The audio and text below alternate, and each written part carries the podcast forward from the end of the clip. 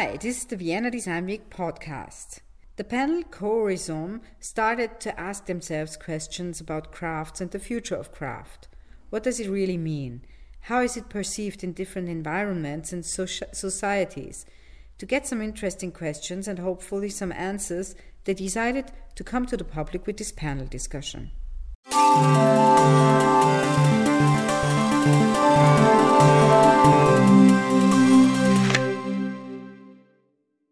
In your professional uh, but also personal life, what uh, is connecting you to craft and why did you get involved in, in this field and decided to support? And I guess we can start fr uh, from the right the first time.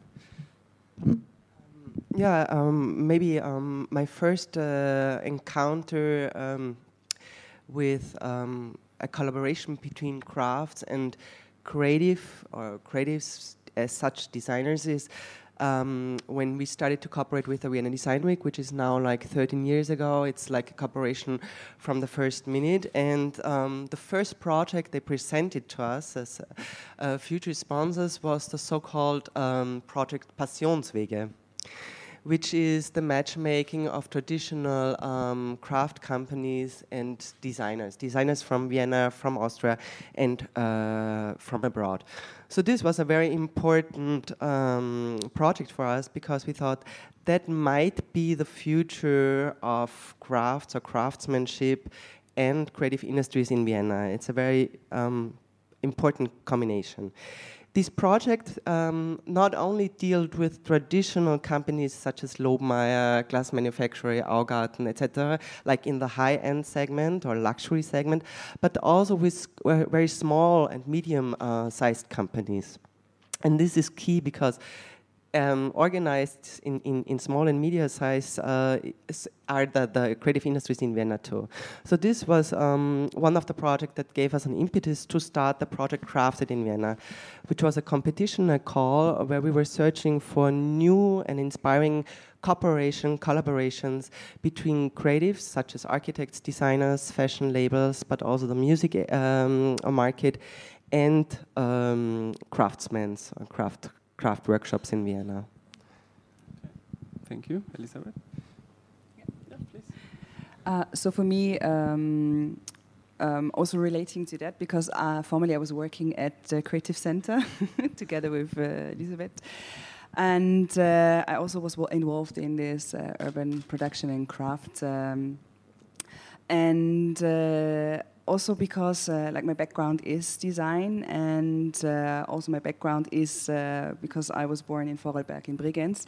And um, the Werkraum Bregenzer Wald uh, is, uh, was founded 20 years ago. So it's also something that already um, uh, kind of accompanied me or I was aware of that something like an initiative already happening um, to make craft uh, and craft people, craft making uh, visible.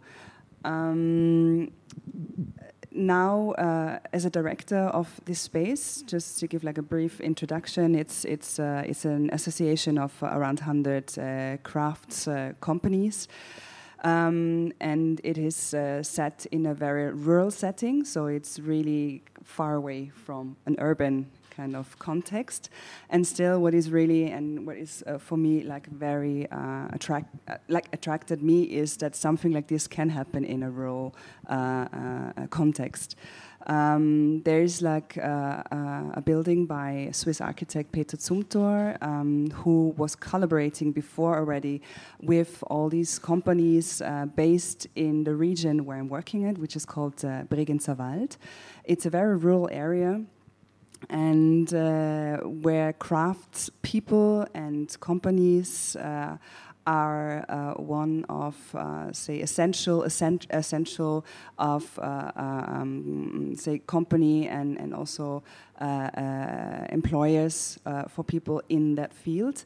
And the initiative uh, that was uh, formed by the by the Werkraum Wald 20 years ago um, was very important for um, for the regional uh, development of this whole of this whole thing, and uh, it was fascinating for me that something like this can happen there because, and this is like the, the main and the in interesting part of, about this association is these are companies that are in competition to each other, and what they did, they decided to kind of uh, um, say uh, get rid of the competition and um, replace it with cooperation and collaboration.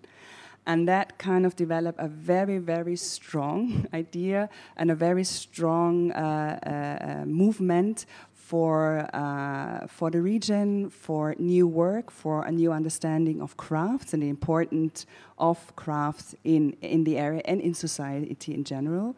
Uh, also uh, was very strong for, um, say, in, in terms of education, getting people back into the craft uh, uh, uh field, also in, and um, and also kind of defining the craft is a very important part of that region, but also um, beyond that, and that it can have an impact on uh, how we work, how we live together, and also give impulses for for uh, the combination of craft and design and uh, the understanding of of co-creation from different fields, and that is really yeah, this is kind of. Great.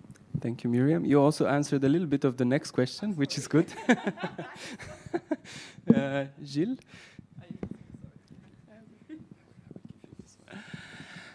Hi. I hope I won't be a bit boring because I have a, I have a more of a, a business vision in, into craft and, and I, I was confronted into uh, to crafts and, and uh, handmade products quite uh, quite a lot during my past experience of the of the 15 years in in the buying in the buying industry. First for 10 years for a department store in in Italy, and and then for five years now for the um, for the wallpaper magazine store online, the design store online, where uh, basically I have the choice to to decide what is going online and what is sold to our to our public, to our visitors, to our customers. So of course, craft was a, was a, was a big um, a big question where you have a magazine which is very minimal, which is very exclusive, which is very uh, drastic in its in in, uh, in its um, choices of designer, of products, of aesthetics, and and and as this voice of authority in in the industry, in the architecture world, in the art world, in the design world and us doing a store which was uh, offering products and products that people would like and would buy online as a, as a, as a final object for yourself or for a gift.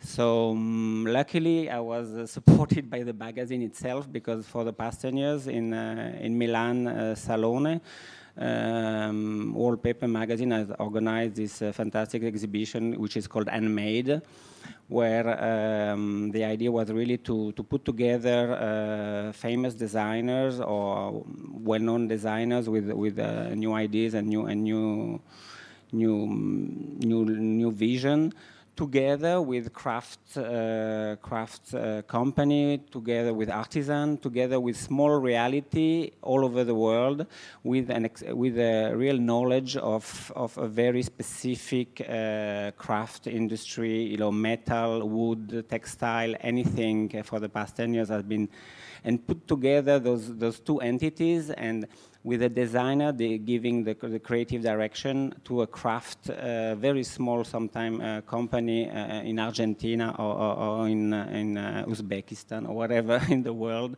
and to create this exhibition around the theme that the magazine will, will uh, supervision. So.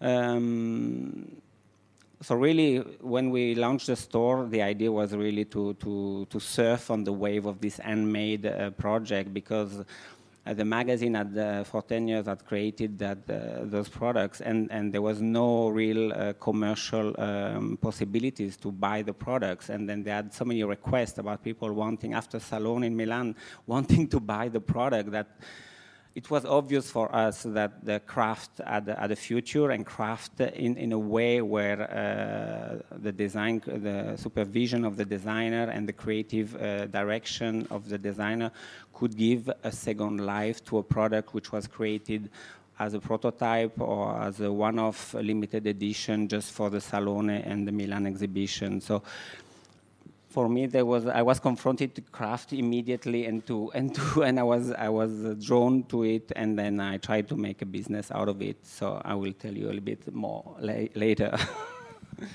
Thank you, Gilles. Uh, Susanna. So for me as a journalist, I was always fascinated by the transdisciplinary aspect of craft. So there's so it's so such a complex subject where you have uh, from a you can have a look at it from a social point of view, from a scientific point of view, philosophical, uh, social, and and also economical, of course. And so that's from my background. I was always like uh, comparing different disciplines. So I, I, never regarded myself as a specialist in anything. Nevertheless, I feel a bit uncomfortable to talk about craft here without having an artisans on the on the pedal. So because I have a really uh, a great respect for the work and also the, the, the physical work of, of, of, the artisans, and I, I believe that. Um, craft has such a big potential and so so a knowledge is behind lies behind it and um, which is, is, really very deep and, and so they, this loop between hand and, and, and brain I think can, can also um, there's a big cultural um, heritage and the cultural narrative, which really can be also maybe useful in, in, in this time of crisis and changes. And that's the reason why I accepted also the invitation of Corizom to go in another context, so to look at craft not from a, a Central European um, yes aspect, but but to go in, in other contexts. So I, I, was in, in Georgia now in June, and I really found it really uh, it was really interesting because then you realize that it can be really a cultural identity, and when you talk to these people, you, you really feel that they're they define themselves through the object and through the tradition. But on the other hand, what also strikes me is that um, when, when you ask them, uh, for example, they, uh, they have this, this uh, object, and then you, you, ask them, but are you using this, this uh, kind of salt uh, box or uh, box for bread? And I said, no, no, actually, I don't use that. so it was, it was interesting, this, this both aspect of, of cultural identification on the other hand, and, but not um, yeah, using in the everyday life. So, so that's the question. Maybe today I see here this revival of craft has also kind of a romantic vision of, of craft. Like uh, that's, I think it has many aspects which are really interesting to, to look at. Thank you. And I would like to actually put back the question and, and ask all of you because. Um, you know, you all said, uh, you all presented different factors where craft is contributing in our societies from uh, a, a, social perspective, from an economical perspective, from a cultural perspective. Uh, and of course, there are a lot of initiatives, but um, what do you think is the most important? Is there something that we can say is the most important, maybe in your context or maybe as a global uh, approach? Uh, I don't know. Does is anybody that wants uh, Elisabeth? Um, um, as I as I said before, under under the topic of crafted in Vienna, we were thinking of how um, important is um, the crafts power in the city. So it was more under the perspective of urban production, which is interesting because Miriam and and I um, developed a topic together with urban production. Now she's a specialist also in what it means to rural or to a rural area, which is interesting. And I think for a city, it is super necessary in, in, in the sense that um, um, 70% of the people will live in a city, so we have to plan, think, develop cities differently, and it's important that we have um, all the infrastructure we need in the city itself organized mostly in circles. So also this crafts and repair economy is necessary for a city to live in. And I'm not talking about luxury product or luxury traditional uh, manufacturers, which is actually really a different topic um, we maybe can discuss later on. But, um, and for me, working for the creative industries here in Vienna and working for a city as Vienna, which is a hub here in Austria, 70% of all the creatives working in, in um, uh, Vienna, it's like creatives without crafts workshops are also kind of lost.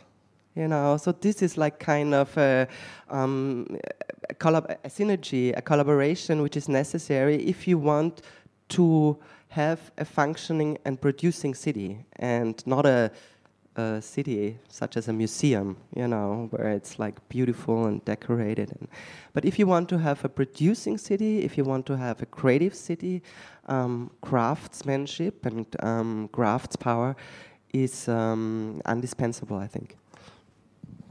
Um, thank you, and uh, maybe we can continue the talk. And uh, but what do you think will be the influence of this now we have 3D printing, you know, and uh, a creative can think of an object and then we'll print it somewhere, you know. We, will the crafts people still be involved in this, uh, or how do you do you see it? Uh, you, you, can either Elisabeth or Miriam. Um, I think it's not possible to not consider technology in these days. Everything else is romantic and it will not work. And so many workshops are closing, so many workshops don't go in the next generation, are not taking over. So it's like kind of um, like we have to act. And I, I, I actually, I do know uh, also many workshoppers and, and, and, craftsmen, and they are practical. If the CNC phrase is more correct than what they can do, they will use it. So that's not the problem. If the 3D printing is helping them with their work, um, that's not the topic. I think what really, um, like what we try um, to enhance and to enforce, and that's why I mentioned also the project uh, that was done by the Vienna Design Week, the Passionswege, is like really to connect the, the two powers that were uh, former uh, separated by the industrialization, like design and craft. I don't know, crafts power. How do you call that actually? you know, the, the, knowing of doing something. Um, to put it together again. And it was interesting because Miriam opened an exhibition yesterday as the Hofmobiliendepot. It was like about a Biedermeier exhibition. And the curator there explained that in the Biedermeier, all the craftsmen had to have a, um, education at the Academy of Applied Arts for design. So, yeah, and I think to bring that together is very natural to um, empower and to enhance um, artis artisans and craftsmen here in Vienna. Susanna wants to.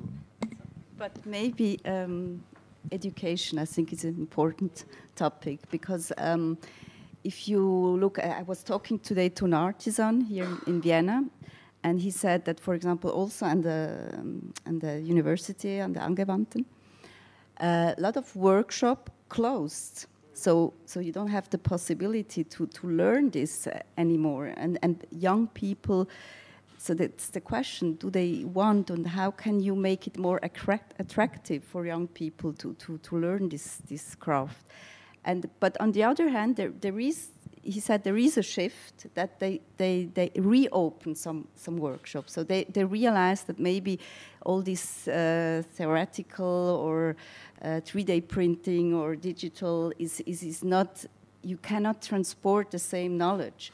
But the question is, how, how, do you make it attractive for young people to, to, to learn? Just to give you one picture, yeah. Uh, if you don't know the material, you yeah. will not be able to build the machine yeah, who can 3D print it.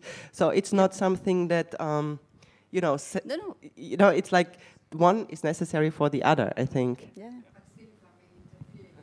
It was important that the Academy of Applied Arts goes away from you are trained as a ceramic proposed a couple of workshops, and that was a development that the university needed because I think the panel agrees on when these times are over.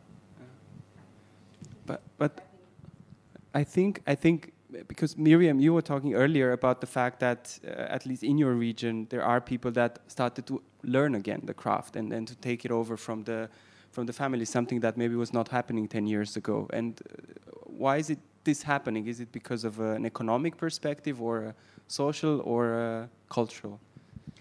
So, um, if we look back 20 years ago, why the Werkraum Bregenzerwald was founded is uh, exactly because there was no, uh, there were no young people coming after to take over the companies. And uh, so the craftspeople had to come up with an idea uh, how to guarantee or how kind of to to make a, uh, to kind of create a basis where they can uh, have uh, an education again or uh, to make a craft attractive again because they knew what they are what they are having and what they were doing is important and has a relevance. Um, so, for example, they came up with um, the the first thing, how the whole thing was initiated was a crafts competition, where uh, designers, international international designers, were invited to come and work together and develop uh, prototypes with uh, the crafts people from from Bregenzer and an international jury would kind uh, would kind of uh, give out the prizes and and would would look at the work, and um, that kind of informed uh, also uh, say the practice of the craft people to understand also to think in different disciplines and to kind of incorporate that in their work in their production in the process and because they developed these products um, and these objects, uh, it also needed to be uh, to be visible. This is in kind of in the long term. This is why there is the Werkraumhaus which is, is this institution that Peter Zumthor uh, uh, made, which is um,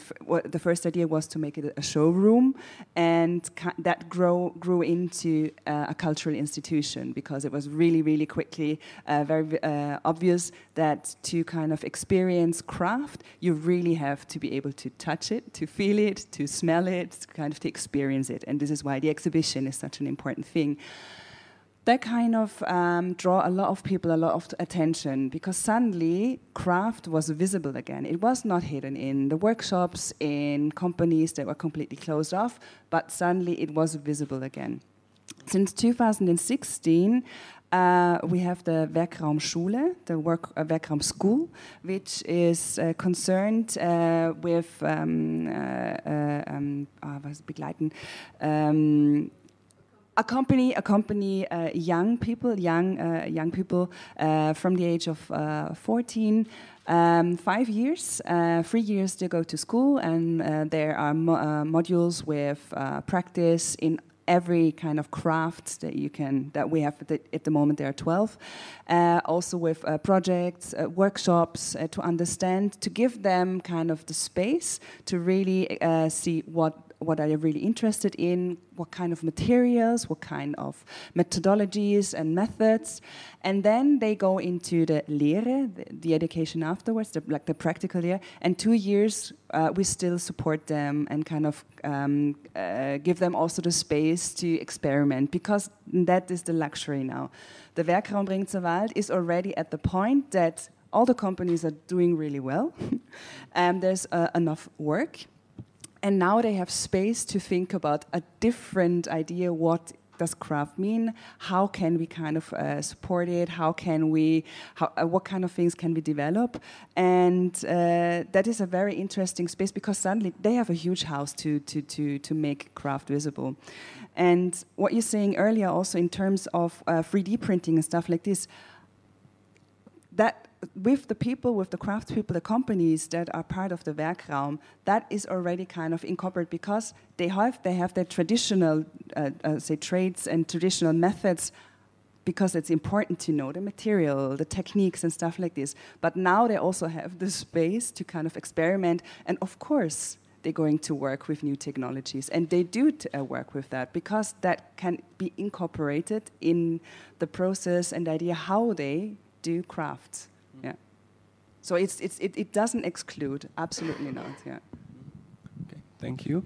And if um, so, for example, in uh, what I've seen in uh, developing countries, when it comes to craft, uh, it's usually the, the, the jobs that are still saving some communities. You know, it's uh, it's people that are still able to make a living in, in a place where there are no more jobs, and they are usually the ones that are staying behind because they have a skill. Uh, but then the big problem is how do they actually get to the market with their product, products? Because many times it's really hard to find distribution. And now I'm looking at Gilles, who is the distribution in, uh, in some ways. And I, I would like to ask you, uh, you know, if, if you've seen, if you've seen uh, what, what are the mistakes that you've seen quite often when you are presented to different possible corporations, and what would you say are the successful elements that, that you know, make some of the companies or artisans become sellers on these very important platforms and what doesn't? Yeah, when you are talking about the all this craftsmanship in in um, in Austria or in uh, in developing countries, I was thinking about all my past travel in all the design week uh, around the world where. Uh, and that we have to thank Lilli for. For uh, really, have put the craftsmanship in the Vienna Design Week on, on, the on the platform for a long time.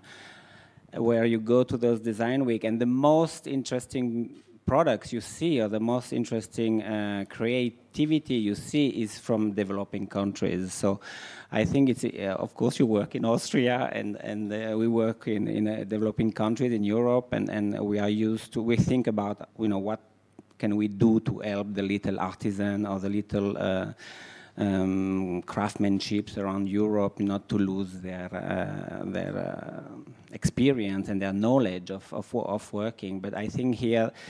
Uh, the developing countries will have really uh, a strong uh, can make a strong difference and and really learn some teach something to to us developing countries because one of the issues in developing countries is like it's difficult to tell at a guy or a girl at, at, at 14 years old, 15 years old at school and to tell them, oh, you're going to go back to your grandfather uh, workshop and you're going to you're to wake up at 5 in the morning, put the oven on and do some glass blowing or whatever or craft and you're going to spend eight hours on, on the, on the maybe it's not uh, it's not the it's the right way. Sometime at, at 18, 20, 22, then they come back to the craft and, and they are interesting in there. But they need first to have the education. They need to travel. They need to see the world and and really to to while in in the in the developing countries uh, a lot of uh, artisan and, and, and, family business and crafts, they don't have really choice. So at 14, they are, they are in their grandfather workshop and they learn, you know, day by day, they learn the, tech, it's not a technology, but they learn how to, to manufacture sometimes one item, sometimes one material, sometimes one, one products. And, and, and, and, and when they make it to, to the New York Design Week or London Design Week or Paris or Milan or those are the products that really make the difference and, and, and for me makes uh, makes uh, makes me a lot of time makes the choice and, and, to pick them up you know be, and to help them out because it's, it's it's really challenging when you have you know someone from Chile or someone from from Indonesia or, or from or from a faraway country where there is this wonderful product, this craft product, this handmade product, and then they're, pre they're, presenting the prototype, and you ask them, you know, what is the price, what, and then, then they look at you and they say, I don't know. I don't know what's the price. So then there is all the process about teaching, you know, how to, to sell and how to, to make the distribution. But this is where I think the developing countries and, and, and some market are really uh, some some countries, I have to say, some countries are really uh, organizing uh, a very strong uh, presentation. I think about Mexico, about about Chile, that that were uh, that were in, in, Paris Design Week uh, recently, or in London, where where they, they they really the country, the kind of you know the sponsoring um, and selecting artisan and and crafts locally and bring them to an international uh, platform where we as buyer uh, we can really pick them up and then buy them and, and then, then so it's not so much about technology about 3D it's, it's, it's, about, it's about it's about also uh, the passion that people put in the products. You know, those those those craft you know artisan in all over the world they don't they don't they don't have access to 3d they don't know what is 3d they, they have a, maybe they have a phone or whatever but they're still creating with passion they're still creating incredible products so they're still incredible. So in developing countries i think maybe you know uh, to send our students, you know, traveling around the world and do a, cr a craft workshop in in uh, in Uzbekistan or, or, or, in Argentina would be far more interesting than to do uh, to do it locally. But not because uh, locally is not good, because the passion, the the the, um, the the technique that people day after day are, are, are, doing on, on, their, on their materials, on their products, is showing at the end in the products. So really, I, I, I think uh, wherever you go now in, in, a design week or in a fair, if you look carefully and, and you, you, look, you ask to a lot of people, buyers or press people, or I mean, what, what was the best thing you have seen in Paris, the Maison Objet, or in Salon in Milan? Ah, yeah, this, this installation, but this Korean artist or this guy from, from Azerbaijan, uh, Afghanistan. So it's always something that is popping out of, of the mainstream uh, kind of, you know, 3D technology that we see a lot in, in, in uh, so I think there's a big opportunity for us because we can we can help them and we, it's a way also to developing a business and and uh, and for them uh, a market out of the developing countries and to bring it into and then maybe when the local people, our students, our board students, who want the iPhone and want the comfort of their home, uh, will see that. Maybe they will realize, uh, you know, that oh, this product is better than mine. It's not because it's Lobmeyr or it's it's a, it's an ancestral land that is beautiful. It's it's it's a matter of how much passion, how much how much energy you put in your creativity. So. I don't say that I will choose over uh, an Austrian product, uh, a product from Mexico, but when you buy and you want customers and visitors online or in a retail shop to buy at the end your products, you want you, you need to choose something which is attractive to the final customers. So so okay. it's a bit provocative, but yeah. I think I mean it's interesting also what you're doing at Corizon because you're working with Albania, you're working with Romania, you're working with Georgia, countries that you know are really uh, have, have, have difficulty of access to distribution and thanks to your uh, experience and expertise, you can bring them to the next level, which is making a new product with an ancient technology and bring it to the market. So we we can buy it with our standard of living and, and, and our and we will we will choose it because we we will like it. It's a question of you know liking it also, no? Okay. Okay. Susanna, I know Thank you don't, you, don't agree with me. no. I actually wanted to ask Susanna about the, um, because because Gilles mentioned uh, about the you know it, it seems like it's maybe more interesting to see a product that comes from a foreign land where maybe that you don't know much about, but do you think uh, that craft will truly become global at some point and the, the, the, you know individual cultures and elements will go out of it? Because they will have to adapt it to, to, to uh, the market to the western market in the end? Or do you think what have you seen in the la latest exhibitions? And i mean i don't know. Oh that's really difficult question because oh really difficult.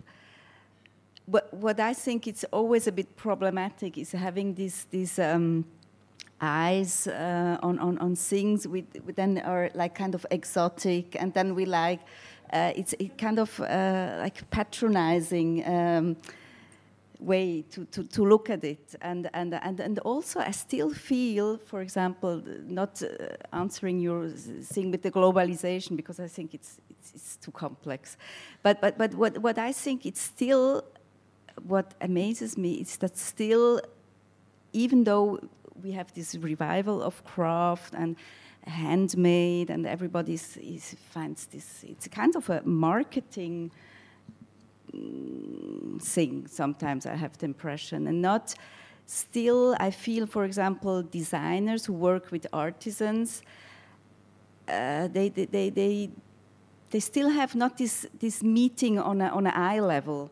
There's still this, this kind of, for example, a lot of them say, I did it because I had the idea or I have the, um, I did the design, but nobody's mentioning who did it, who, who did the, the, the, the, work behind.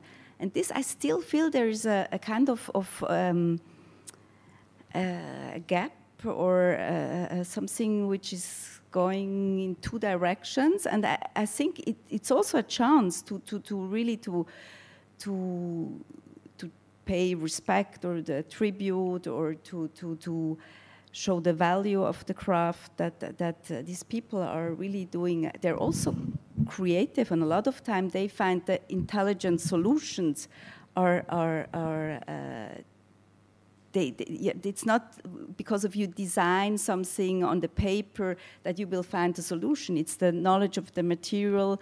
And I was also impressed today that, that these artisans told me, um, you know, when we're not doing something every day, then you lose the knowledge of, of, of, of uh, it can be that I unlearn because I didn't do it for a long time, then I unlearn how, how to do it. It's all about repetition and all about precision. And this is not something a designer maybe has, has, has other things. And I think it's really important to have an exchange and to, to but an exchange on a on an eye level, you know, how to meet on a same level and not to have uh, this kind of gap or uh, yeah. But maybe I can ask Elisabeth because uh, Departure is supporting a lot of interactions between designers and artisans and makers and like creating this whole network. Do you see it possible as a, an international uh, initiative that would facilitate uh, this exchange on the same eye level but at a global level?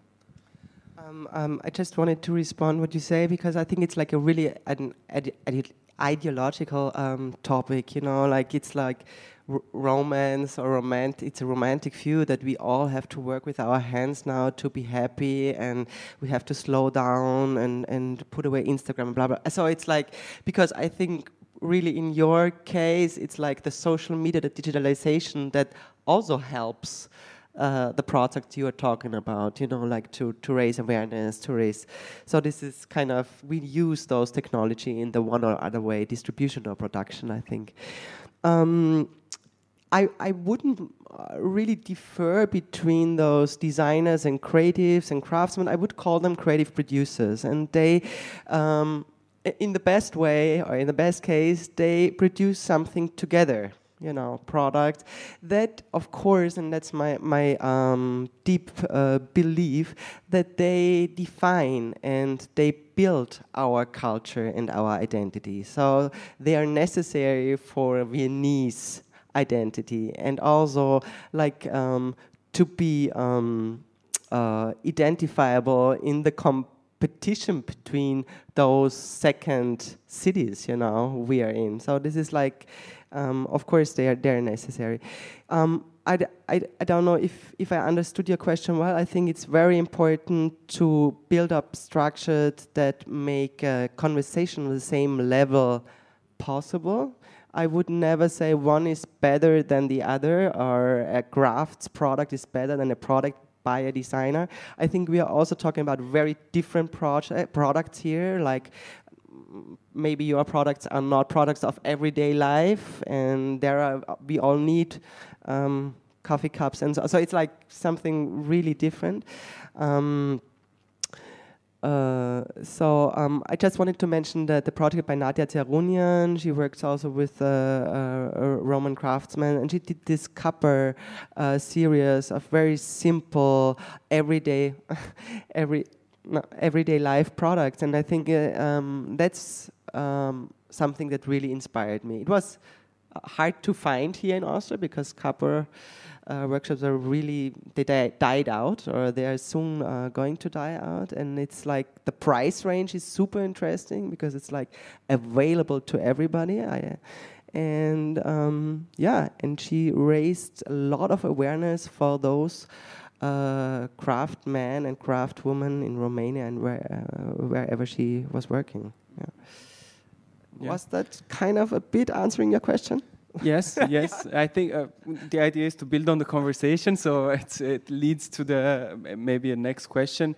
Uh, so I'm very familiar because I have I have worked with Nadia actually on the uh, collections, and so uh, I I think um, my next question for Miriam is um, because we are you know talking about maybe different uh, realities, or not necessarily we are talking, but there are different realities. Uh, if we can step away a little from the cultural uh, significance of craft and just focus only on the economic uh, as aspect of craft.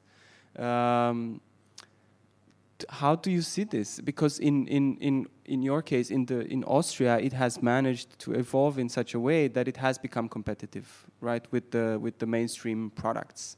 Um, how do you see it happening in countries where craft is still seen on the local market as the really cheapest, uh, completely worthless uh, yeah, piece of product. And, and the copper things, by the way, that you just mentioned, that is a very good example, you know, which in Romania, before Nadia started working with them, nobody cared about. And then they became a huge hit everywhere, not just in Austria. And uh, yet uh, I, I, still have to go back 20 years ago. um, because um, what was happening there is that the significance of crafts in this region was really low. Also, the quality of products were poor. Not all, but uh, a, a, big part, because there was not the un the understanding of um, how to produce, uh, what does it mean, um, also kind of to um, the traditional ways, uh, the traditional methods to kind of keep them, not to archive them, but to kind of keep them alive and work with that, and also kind of the repetition of everyday of everyday movements. Uh, kind of, the, it's called the implizites Erfahrungswissen. I don't know what it is in English. Impli implicit practical knowledge, probably something, something that you know. You just know how to work with the material. You don't need, uh, say, a manual how to do it but it's something it's something that is already because you do it every day it's already in your fingers in your body something like this yeah?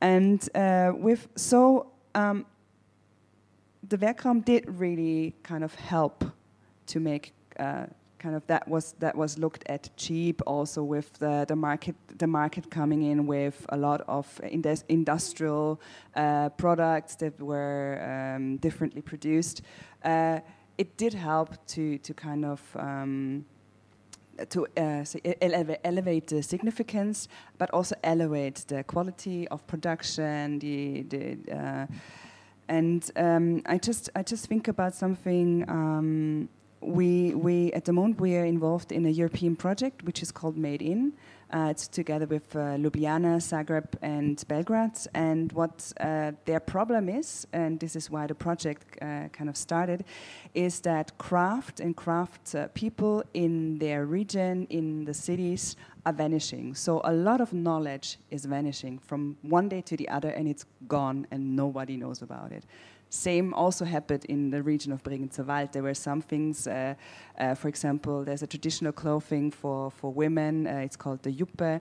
It's really uh, it's it's a black cloth um, that that needs a very very uh, long production. And the only man who who still knew the technology, uh, like the, the technique, was 90 years old. And very shortly be before he died, someone kind of remembered we have to conserve that and we have to kind of re give it like back life. And so uh, for these cities, um, they ask us, and this is what I say, it's a luxury that, that we have, and I'm really aware of that. It's a privilege that we kind of have had these 20 years already to develop that, is kind of bring us on board. And this is what I think is also a very important role of the Werkraum is itself, is that they ask us to kind of, how did you do it?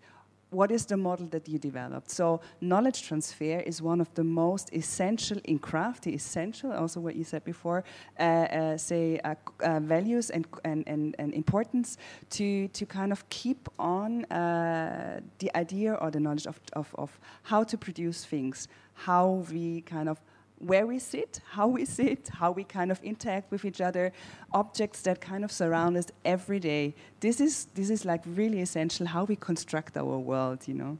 So. Um, I think the knowledge transfer is one of the key things that, that is our uh, Aufgabe, uh, task, to really put forward and do. And uh, I think it's the same, for example, when, when you earlier were, were, were talking about this um, uh, I'm not very firm with kind of also the term of develop, developing countries and, and crafts uh, that are in, in developing countries uh, uh, visible. But what, what I can say is that, uh, that what we can do is kind of give that knowledge that we have, also the idea how to build up structures where people really can work or kind of move around and develop. This is what we can do. And uh, I, I, think it's a little bit of danger, what you also said before, is uh, I don't think it's, it's, it's, it's good or the idea that I buy something because it's exotic, so the, the danger of exoticism. But what is important is to understand what kind of techniques are, are there, what kind, how can we elevate it, how can we kind of, in, uh, which is also another thing, uh, collaborate together, how can we kind of bring that back, and also give, give tools uh, how to, how to um, how do you say, um, uh, festmachen, how to, uh, all the Germans, how to, not to fix here, but something to, to kind of to, to, uh, to establish it again as something that is essential and it's not only decoration. So uh, like uh, de de decorative. So craft is not decorative, but it's knowledge. so that I think is yeah. Of course, yeah, yeah. Okay. Of course, yeah. So uh, while I completely agree, uh, I what I have encountered in some cases is that you have this unbelievable knowledge, yeah, with some people, maybe not 90, but yeah, in, in their second part of the life, and, and their children, which would be able to learn it because they see their parents failing, you know, professionally, because they can't sell their products, they can't, they can't make a living. Uh, then, of course, they decide uh, to uh, emigrate to do to get a job as a I don't know unqualified worker uh, if they didn't get uh, a proper education.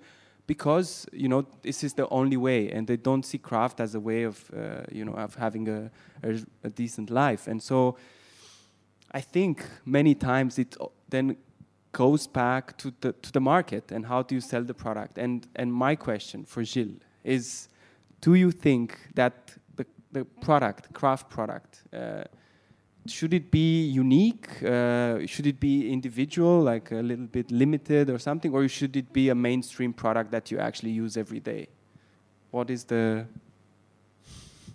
I just wanted to talk about that because um, uh, when I'm talking about craft, I'm talking about functional items, so everyday everyday life products. But uh, one of one of the key to distribution and to get the access of uh, of those products to to the to the public, or at least a, a public which is uh, which will be ready to pay.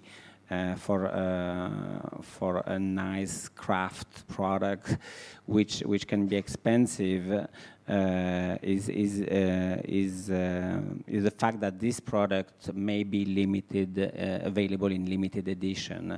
If we go back to the if we go back to the to the origin of handmade items and and craftsman items, if you go to a, to a workshop or to an artisan, he will tell you that each of his product is different from from from another one because of the materials, because of the way they work the products so so um, so closely uh, with with the instrument and with the with the, the tools that they use. So.